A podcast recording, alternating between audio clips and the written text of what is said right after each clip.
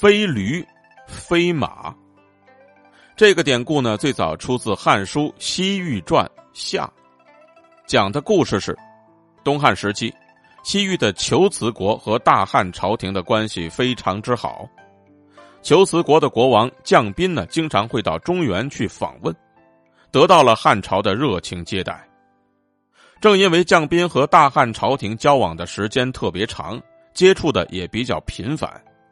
所以，将斌就逐渐的对汉朝的文化有了一些了解。后来呢，他干脆就喜欢上了汉朝的文化。他在长安居住的时候呢，总觉得无论是汉朝的宫殿，还是大臣的官服、宫廷的仪仗，或者是汉朝宫女的气度，都要远远比他秋瓷国的好。将斌在回国之后，就大力推行汉朝的文化。按照汉朝宫殿的样式建造了一座宫殿，官员们也全都穿上了汉朝官员的官服，连宫中的美女也穿戴打扮的和汉朝的宫女无异。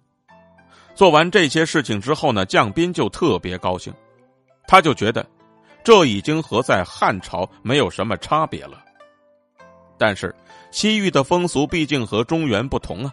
很多秋子百姓根本就无法接受将宾的这种做法，并且呢，对这种做法更是大加耻笑，说道：“驴子不像驴子，马不像是马，倒像是驴子和马杂交出来的骡子。”